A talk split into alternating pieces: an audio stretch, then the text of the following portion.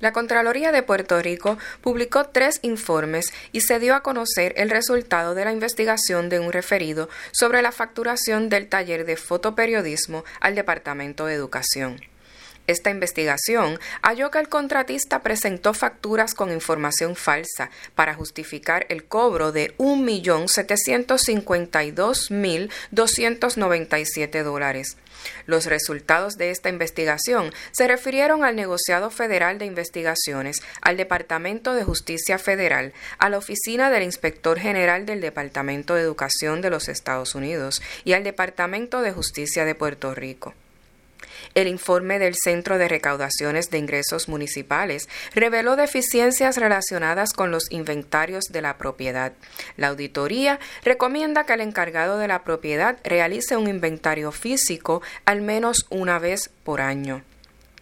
Por otro lado, la auditoría del municipio de Comerío reveló múltiples deficiencias en la formulación de contratos profesionales. Por ejemplo, se emitieron pagos por adelantado, deficiencias en los justificantes y sin evidencia de las credenciales del contratista. Finalmente, la auditoría de la Oficina de Tecnología de Información de Tuabaja obtuvo una opinión favorable. Las pruebas efectuadas y la evidencia revelaron que sus operaciones se realizaron de acuerdo con la ley y la reglamentación aplicables, y que dichos controles eran efectivos. Les recordamos que los informes de la Oficina del Contralor, cartas circulares y otros documentos están disponibles en nuestra página web www.ocpr.gov.pr.